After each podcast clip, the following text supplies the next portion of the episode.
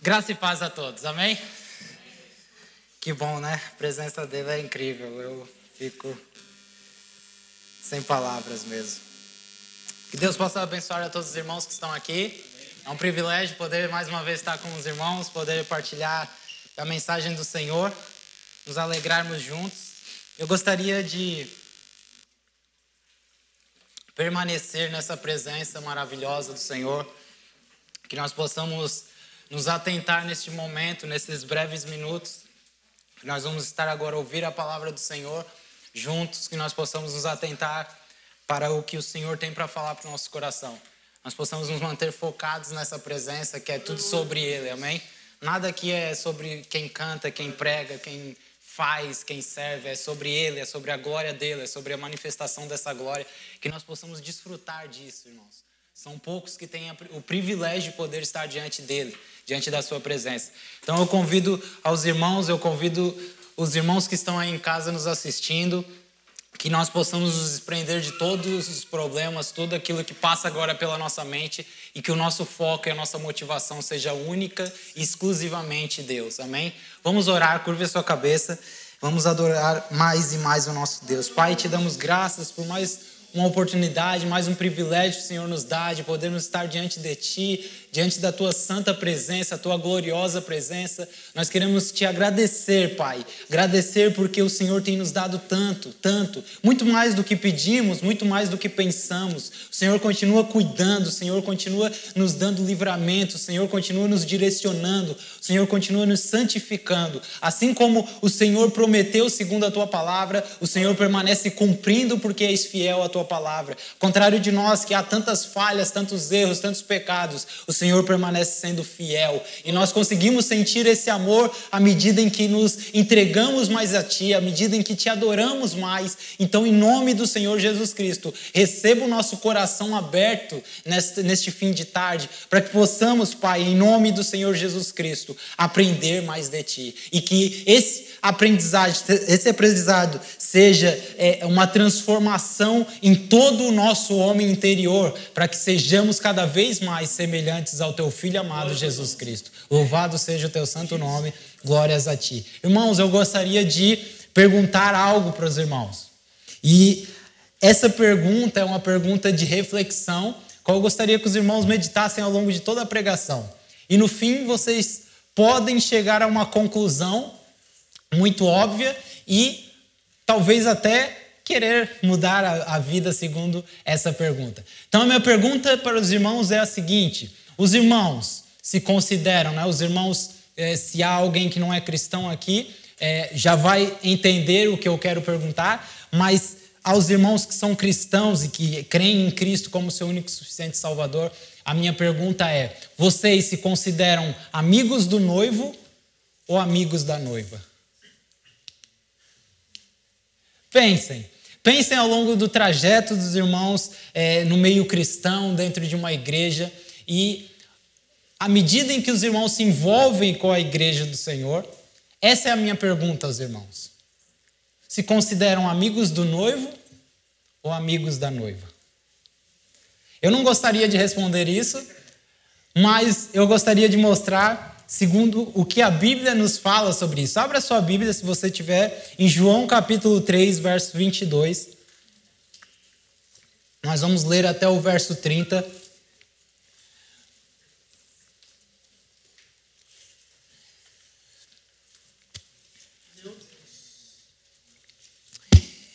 Essa é uma passagem, a passagem muito conhecida por todos os irmãos, por toda a igreja de João Batista.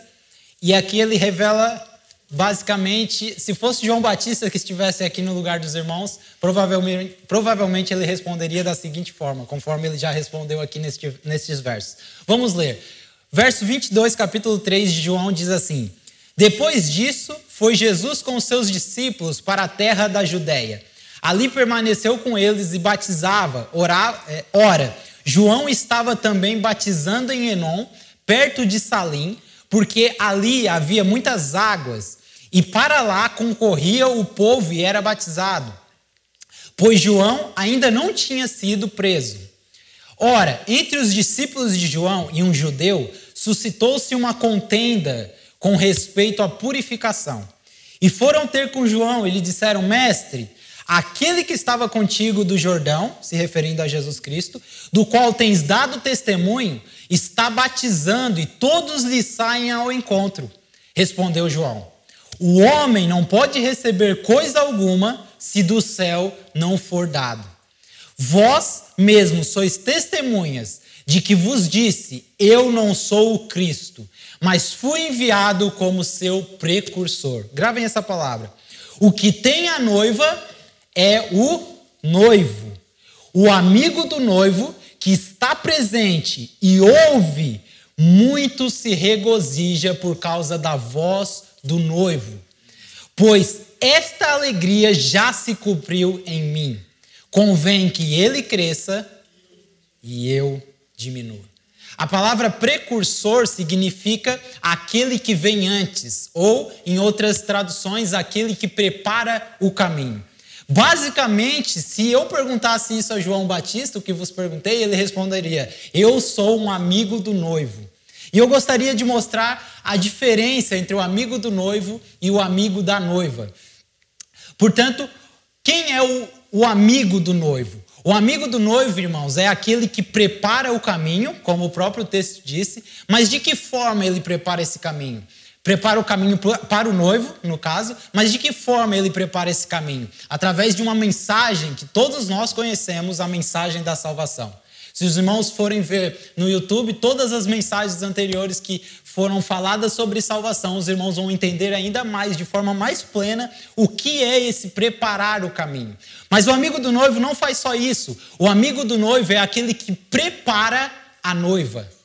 Ou seja, ele consolida, ele firma a noiva nos caminhos do Senhor, ou assim ajuda, né? Porque nós sabemos que quem faz tudo é o Espírito de Deus. Mas o amigo do noivo, além disso, ele também tem, carrega o poder restaurador. O que, que isso significa? Ele ajuda a direcionar e manifestar o evangelho e o noivo.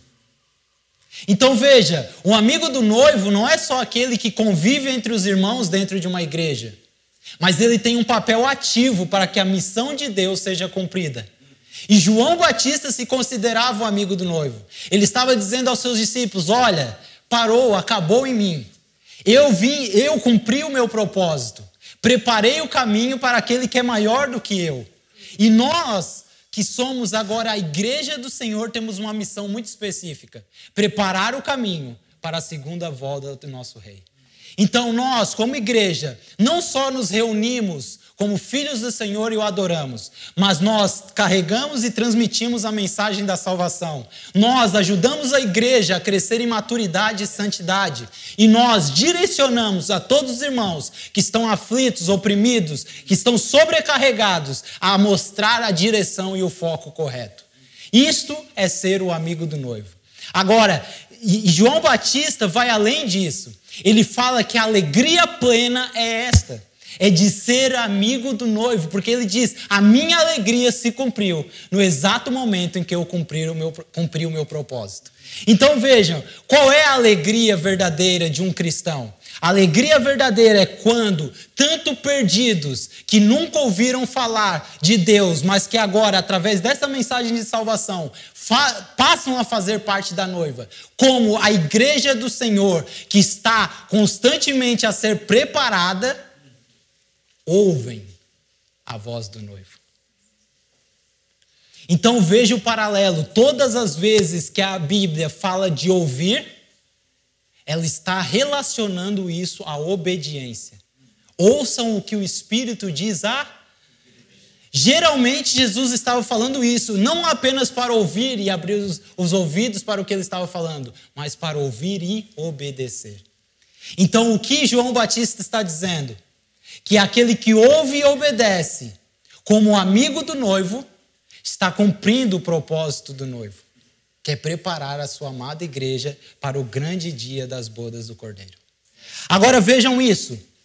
Dentro dessa mensagem, eu gostaria, para aqueles que nunca ouviram falar sobre isso, eu gostaria de dizer, e, e isso é de forma muito resumida, como eu falei, vocês podem assistir as últimas pregações que vão vai ser esclarecedora a, a, vocês, mas nós poderíamos dizer, conforme diz a Bíblia em Romanos 1,16, que o Evangelho, que é justamente essa mensagem da salvação a qual o, o, o, amigo do noivo carrega, o Evangelho ele tem, ele é o poder de Deus para a salvação de todos aqueles que nele crê. E se eu fosse desdobrar este poder, eu, eu, eu abrangeria aqui três ênfases: poder de atração ou seja, todos nós estávamos na mesma condição, a de pecadores, inimigos de Deus, pela natureza falha que constantemente mancha e fere a santidade de Deus. Todos nós éramos inimigos, estávamos debaixo da ira de Deus. E a nossa condição era de trevas. E agora, o Evangelho, que tem o poder de atração, ele nos tira do império das trevas e nos leva à maravilhosa luz de Jesus Cristo. Então agora já não há ira debaixo sobre nós, porque Cristo pagou o alto preço para que o meu pecado passado, presente e futuro fosse jogado sobre ele e hoje eu pudesse novamente ter acesso ao Pai. Então esse evangelho, Marlon, ele me atrai. Ele me salva, mas ele não faz só isso. O Evangelho tem o poder de motivar e de consolidar. O que isso significa? Eu poderia falar com todos os dentes que eu tenho na minha boca aos irmãos que a maior motivação para a igreja do Senhor deveria ser a graça e a misericórdia dele. Ele já fez tudo naquela cruz e mesmo assim ele continua nos dando muito mais do que pedimos e pensamos. Então, se há algo a nos motivar para essa obra, para essa missão de Deus é essa graça, infinita graça, a qual nos salvou e nos resgatou. Essa misericórdia, somente ela. É muito bom, sim, ser motivado por inúmeras coisas, talvez um trabalho, um serviço, uma missão, o dinheiro, os bens, mas não há motivação maior quando nós descobrimos o valor dessa graça. Mas não só, o poder do Evangelho, ele também tem a terceira ênfase seria o poder de nos direcionar. Sabe, muitas vezes nós saímos do caminho do Senhor, muitas vezes nós tomamos nossas próprias atitudes, nós passamos a nos tornar senhores do nosso destino. E vem o Senhor, através do seu evangelho e através do seu poder, nos direciona novamente no caminho ao qual nós não, nunca deveríamos ter saído. Então o evangelho é poderoso. É quando conhecemos, quando amamos Ele e quando continuamos a conhecer. E essa é, segundo João Batista, a alegria que todos aqueles que se entregam por essa causa, que se tornam amigos do noivo, permanecem nele.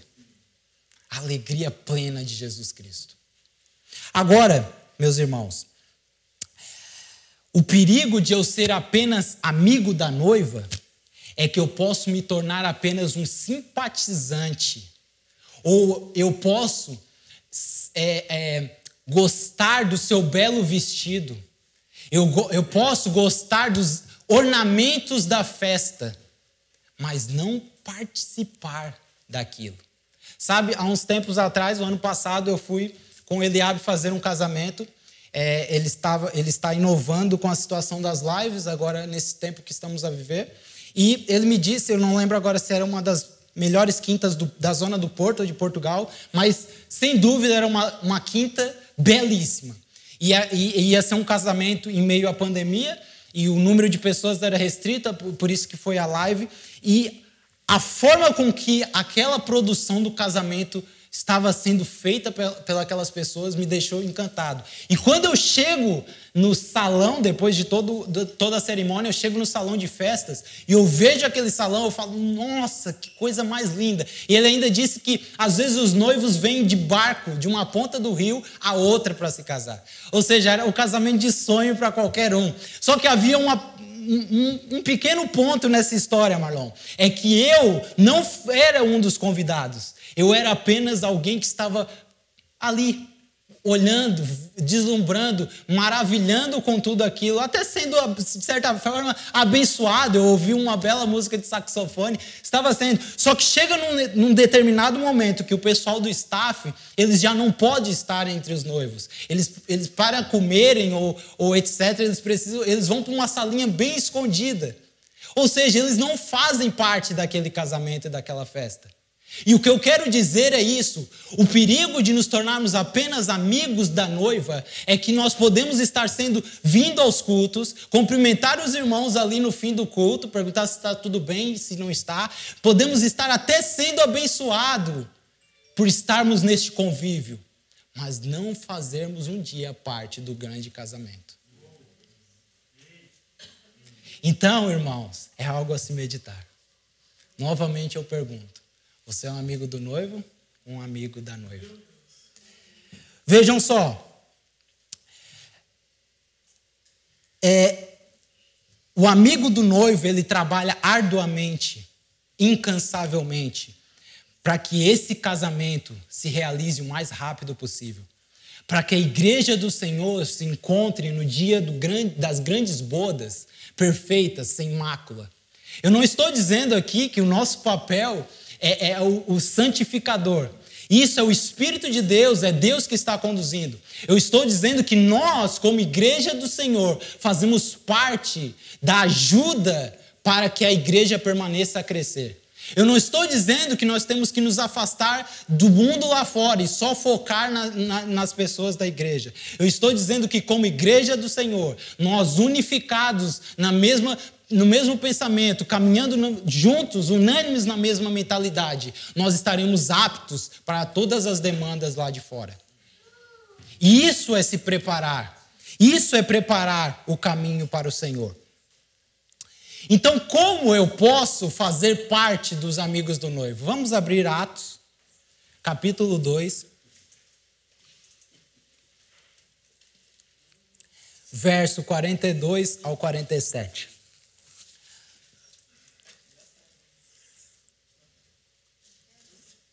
Atos 2, 42 ao 47. Como eu posso fazer amigo, é, parte dos amigos do noivo, se for essa a pergunta? A resposta está justamente nesses versículos. Vejam só. Perseverando na doutrina dos apóstolos e na comunhão, no partir do pão e nas orações. E aí ele continua: em cada alma dessa igreja de Atos havia temor. E muitos prodígios e sinais eram feitos por intermédio dos apóstolos. Todos os que creram estavam juntos e tinham tudo em comum. Vendiam suas propriedades e bens, distribuindo o produto entre todos, à medida que alguém tinha necessidade.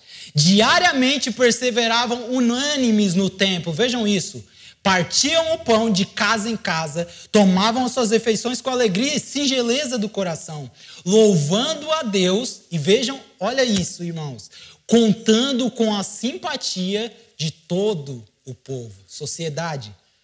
Enquanto isso, acrescentava-lhes o Senhor dia a dia o que os que iam sendo salvos.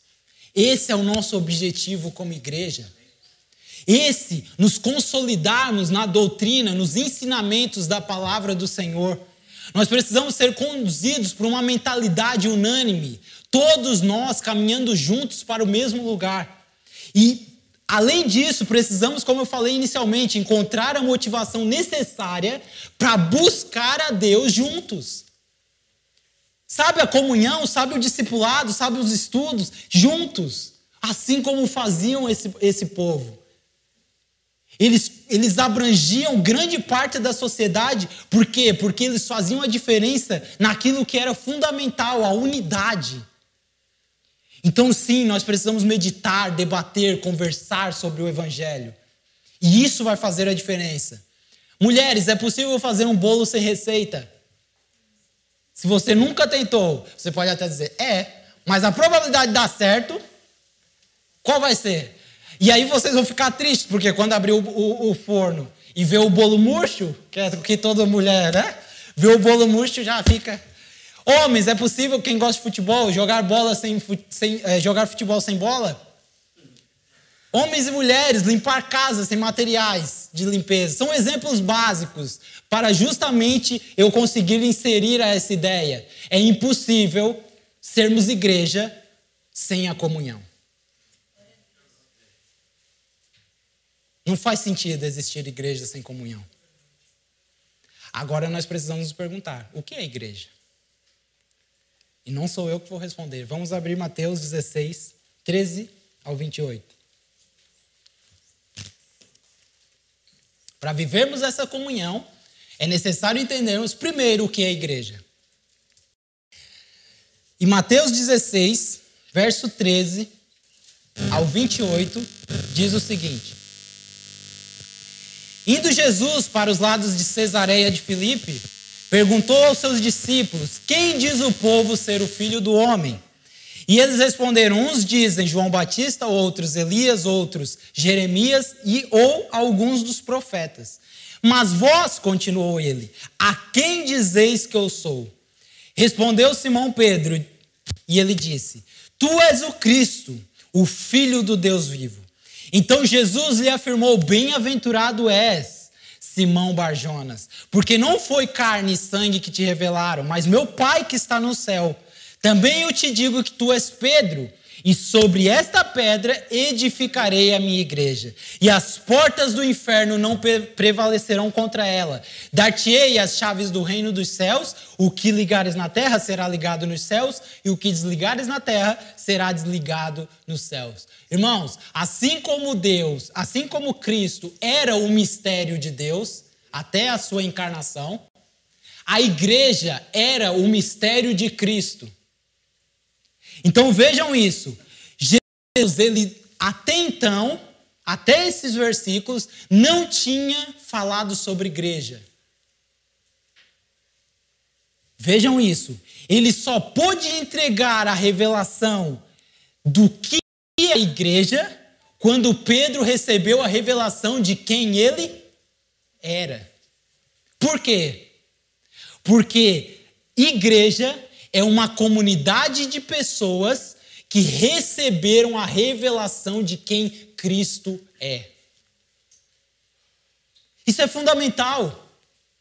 Nós só nos tornamos igreja, fazemos parte desse corpo, quando recebemos e continuamente continuamos a receber a revelação de quem Cristo é. Então, o grande desafio nosso é nos tornarmos igreja e não congregação. Porque congregação significa o grupo de pessoas reunidas para determinado propósito ou atividade. Então a gente não vem aqui só para ouvir um belo louvor, ouvir uma boa palavra e, e ter uma boa sensação, uma boa presença, como foi nesse último louvor. Nós somos igreja Igreja vem aqui para receber mais dessa revelação. E à medida em que eu recebo na minha semana mais dessa revelação também, eu venho e partilho com meus outros irmãos mais dessa revelação. E de revelação em revelação, o corpo de Cristo vai sendo formado. Faz sentido? Vocês já se pegaram lendo um versículo é, e de repente já já passaram várias vezes por aquele versículo e de repente aqui, vão ler de novo e aquilo salta aos olhos a ponto de tirar lágrimas dos teus olhos. E tu fala, como que eu não, nunca vi isso, Senhor? É lindo. E de repente você vai contar para alguém, todo entusiasmado, e a pessoa, ah, legal. E aí tu já murcha e fala, como legal, isso é incrível, isso é poderoso. Já aconteceu isso com os irmãos? Por quê? Porque algo da nossa alma pegou com a revelação que nós recebemos naquele momento. E não significa que o irmão também tenha recebido. E é justamente isso, meus irmãos, que nos insere no meio chamado igreja. Por quê? Porque aquilo que eu recebi, eu partilho com o meu irmão. Aquilo que ele recebeu, ele partilha comigo. E à medida em que partes vão sendo juntadas, partes vão sendo é, é, é, anunciadas uns aos outros, por isso é tão importante a comunhão. Nós nos tornamos cada vez mais esse corpo glorioso, corpo perfeito. Então não há como ser igreja sozinho, desigrejados, desculpem. Não há. Porque nós precisamos de um dos outros para conhecer mais do Cristo. Então, igreja, meus irmãos, é uma realidade que nasce a partir de quem Cristo é. E as pessoas se juntam com um objetivo: a de conhecê-lo de forma mais plena. Então só somos parte da família de Deus, corpo, quando estamos assim juntos. Juntos, podemos até não estar fisicamente, mas estamos no mesmo espírito, caminhando na mesma direção. Então Jesus, ele não poderia ter falado de igreja sem se certificar que primeiro os seus discípulos sabiam quem ele era. Porque caso contrário iria deturpar o sentido de igreja. E nós vemos muitos casos assim, não é verdade? Agora voltando para o verso 13. O verso 13 de Mateus 16 diz assim: Indo Jesus para os lados de Cesareia de Filipe, perguntou a seus discípulos: Quem diz o povo ser o filho do homem? A pergunta aqui, meus irmãos, é: o que é Cesareia de Filipe? E por que que Jesus só fala de igreja aqui, nesse local, Cesareia de Filipe? Cesareia de Filipe era uma região construída para o governador Filipe, que era o governador daquela região na época. E quando e para ele ganhar a confiança do imperador da época, que era César, ele ao construir a, a, essa região, essa cidade, né, e as cidades vizinhas, ele não só coloca o nome dele, mas também coloca o nome de César, Cesareia. Né? Então, essa cidade, essa cidade, a região, passa a ser conhecida como Cesareia de Filipe. Só que aqui uma questão. A questão é que Cesareia de Filipe era uma eclésia. E Jesus só fala de igreja aqui nessa região. Por quê? Porque Jesus tinha a intenção de mostrar aos discípulos que ele também queria construir uma eclésia. Agora, aí basicamente ele estava perguntando: "Vocês entendem como que essa cidade, essa região aqui funcionam? Então, eu também vou construir a minha eclésia." Agora a pergunta é: o que é eclésia? Talvez o, o mais próximo que nós temos é, dessa palavra seja o parlamento. O que é o parlamento? O parlamento é um encontro daqueles que têm autoridade de legislar em favor de uma região ou de um país, certo? Então, nos próximos versículos, Jesus iria é, lançar a chave do reino. Mas vejam só, a mensagem basicamente de Jesus nessa região para os discípulos era a seguinte: de cidade, de freguesia em freguesia, de país em país, eu irei estabelecer a minha eclésia. E onde vocês forem, onde a minha igreja estiver, ela terá autoridade de legislar em favor do meu reino. E não sou eu, que estou a falar. Ele lança a chave do reino. O que ligarem na terra será ligado no céu, e o que desligarem na terra será desligado no céu. Agora nós precisamos entender o que é autoridade. Autoridade é o direito legal de representar. Então nós temos o direito legal, como igreja, de representar o reino de Deus como a embaixada do Senhor. Quando Lessa da Palmeira, Matozinhos e toda essa região vem à igreja, deve ver aquela que tem autoridade de representar o reino e o governo que em breve será estendido sobre toda a terra. Então, quando veem como é importante o nosso papel no seu trabalho, na sua escola, nas suas férias, indo num lazer no shopping. Se o governo que rege a vossa vida é o governo de Deus, as pessoas notam isso. Há uma diferença. Por isso nós precisamos entender sobre todos os assuntos, política, economia, tudo. Por quê? Para mostrar para as pessoas e para a sociedade lá fora que o nosso governo, aquele que rege a nossa vida, é um governo muito superior. E que muito em breve irá se estender sobre toda a terra. Essa é a eclésia do Senhor. Então, quando as cidades, da, as cidades gregas da época, elas tinham algum problema, os cidadãos que, estavam, é, que eram votantes, que estavam com, com os votos em dia, eles se reuniam nos lugares públicos, ou no que é conhecido como Areópago, na, na Grécia, onde eles se encontravam com a eclésia, que era o grupo de pessoas que tinham esse dire... esse, essa autoridade para solucionar problemas daquela região. E é justamente essa autoridade que nós recebemos a chave do reino de Deus.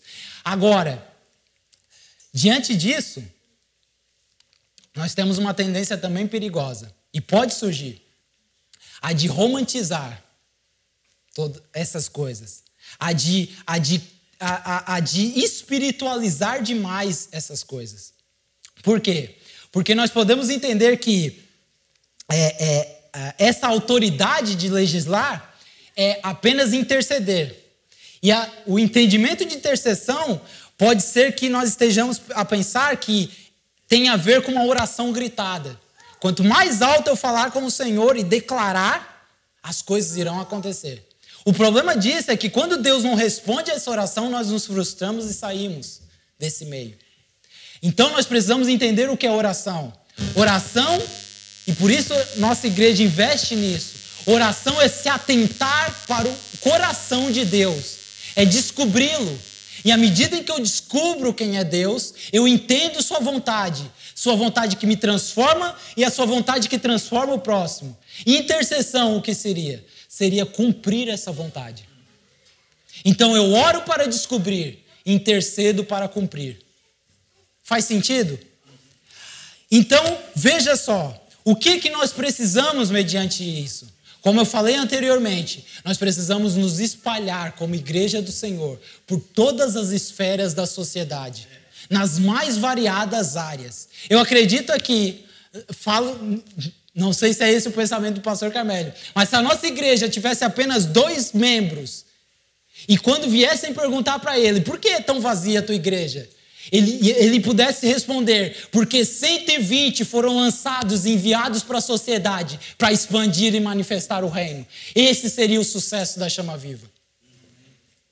Então, que nós possamos ser a igreja que se espalha pela sociedade. Eu não estou falando sobre ser pastores, é, é, é, missionários, presbíteros, diáconos. Se for sua vocação, amém. Mas eu estou falando sobre se espalhar, ser professor, ser dona de casa, ser mãe, ser pai. Eu estou falando sobre ser médico, ser qualquer profissão que o Senhor tenha te chamado para ser.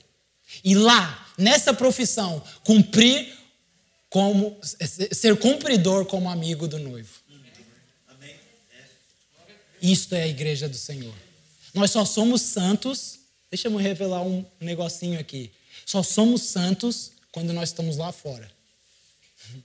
Aqui dentro é fácil. Mas lá fora, na diversidade da vida, quando as pessoas nos fazem mal contra nós, falam mal contra nós, lá é que nós mostramos a santidade do Senhor. Não é aqui. Amém, irmãos? Então Deus nos criou para viver em comunidade. Nós precisamos um dos outros para que o corpo funcione. Amém? Eu quero concluir com algumas aplicações práticas, mas antes eu gostaria de falar o seguinte: talvez vocês estejam buscando uma espiritualidade que acreditem que não precisam do próximo, que não precisam do corpo de Cristo.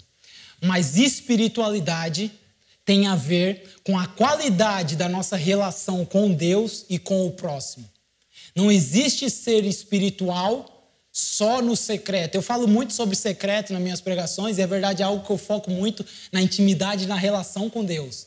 Mas secreto sem o convívio com o próximo se torna alienação. E isso pode gerar religiosidade. O meu secreto precisa estar em equilíbrio com a minha vida com o próximo. Porque é quando eu estou com o próximo que eu vejo seus defeitos, seus pecados, suas fragilidades, e eu vejo que ele não é igual a mim, e que ele precisa tanto de mim quanto eu preciso dele. E só assim faz sentido ser espiritual. Vejam só, Jesus Cristo, quando veio, ele não veio ensinar ser, é, não veio nos ensinar a ser como é, a ser Deus. Ele veio nos ensinar a ser homens. Então vejam, o que é ser espiritual? É se tornar ser humano como Jesus Cristo. Então, o nosso alvo e a nossa meta é sermos seres humanos perfeitos. E para isso, precisamos uns dos outros. Há um autor que diz o seguinte: que nós somos a comunidade dos santos pecadores. E às vezes é mais fácil aturar os santos, é mais fácil aturar pecadores do que os santos. Então, é necessário. Não existe uma igreja sem o convívio uns com os outros. E eu não estou falando sobre perguntar se está tudo bem, Marlon. Como é que está a tua vida? Tudo bem? Bom, vou para a minha vida e tu vai para a tua. Estou falando em sentarmos juntos, aprendermos juntos, estudarmos juntos, orarmos juntos, caminharmos juntos, até que a plenitude de Cristo seja revelada. Amém, meus queridos irmãos? Então a espiritualidade é o encontro com Deus por meio do próximo.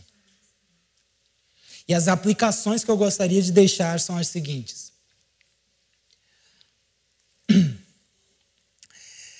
Eu gostaria de deixar em três níveis essas aplicações. Primeiro, vida pessoal.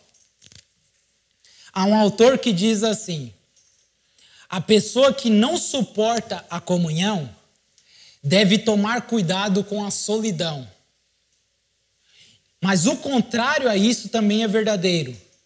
A pessoa que não se encontra na comunhão deve tomar cuidado também com a solidão.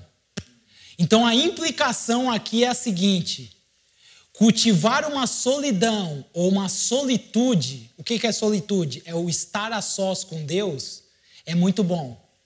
Mas não se deve deixar que ela se transforme em individualismo e a uma estrada de autossuficiência. Cultivar a comunhão, ou seja, estar com o próximo, é muito importante também. Mas não se deve, mas não devemos permitir que essa comunhão também se transforme em doença. Vejam que é um equilíbrio. Eu preciso estar só na minha vida pessoal e ter essa relação com Deus, mas eu não sou ninguém sem o meu irmão. Eu preciso estar com o meu irmão para essa, essa plenitude de Cristo, mas se ele se apegar e ser muito dependente de mim, pode se tornar uma doença. Então é um equilíbrio. Segundo, vida comunitária. É preciso firmar um compromisso com a nossa comunidade de fé, a nossa igreja local, de amá-la, de sustentá-la em oração e financeiramente, de servir na força que Deus supre e conforme a diversidade de dons. Comprometer-se a amar o outro é pagar o preço de ter que lidar não somente com as alegrias, mas com as decepções próprias de qualquer relacionamento. Então, sim, você vai se frustrar muitas vezes na sua relação com o seu irmão.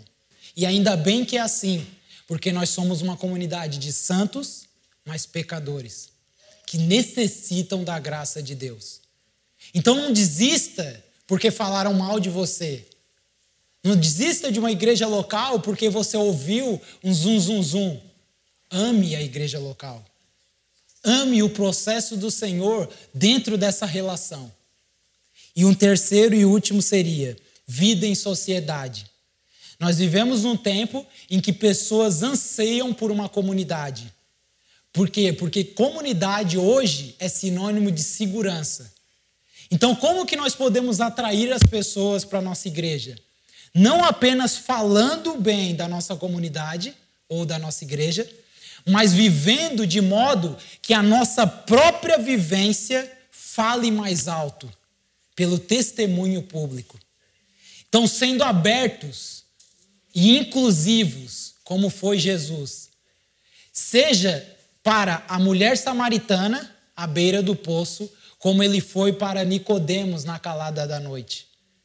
Como diz um autor, Jesus não parece muito seletivo na escolha dos filhos que ele deixa entrar em sua cozinha para ajudar na preparação das refeições. Então, meus queridos, amem a todos, mesmo que odeiem vocês, mesmo que odeiem que, o que vocês carregam, mesmo que odeiem a mensagem que vocês proclamam. Amem, amem como Cristo amou. Amem os, a sua igreja local. Amem os seus irmãos a ponto de dar a vida por eles. Porque na eternidade todos nós estaremos juntos. E deixe dizer uma coisa: nós estaremos juntos fazendo a mesma coisa, adorando o Pai da eternidade. Então que nós possamos ser essa igreja já, essa igreja hoje. E eu volto a fazer essa pergunta: os irmãos são amigos do noivo ou amigos da noiva? Vamos orar. Pai, te, dou, te dou graça pelo privilégio que o Senhor me dá de poder anunciar o teu evangelho, pelo privilégio que o Senhor nos dá de poder estar reunidos diante de ti e ouvir mais aquilo que o Senhor tem falado aos nossos corações.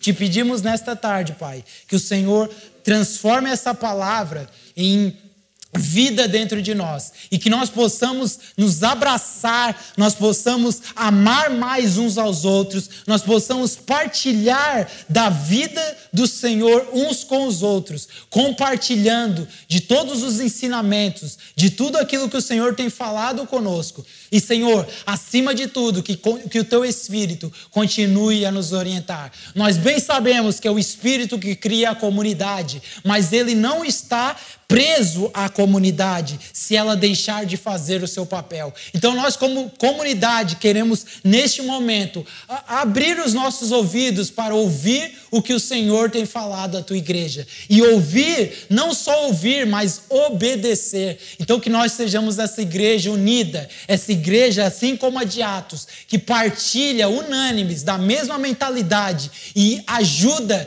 tanto perdidos, como a igreja do Senhor, como a, a direção que a igreja do Senhor precisa, a, até, que o seu, até que o noivo venha, até que nós possamos nos casar com ele.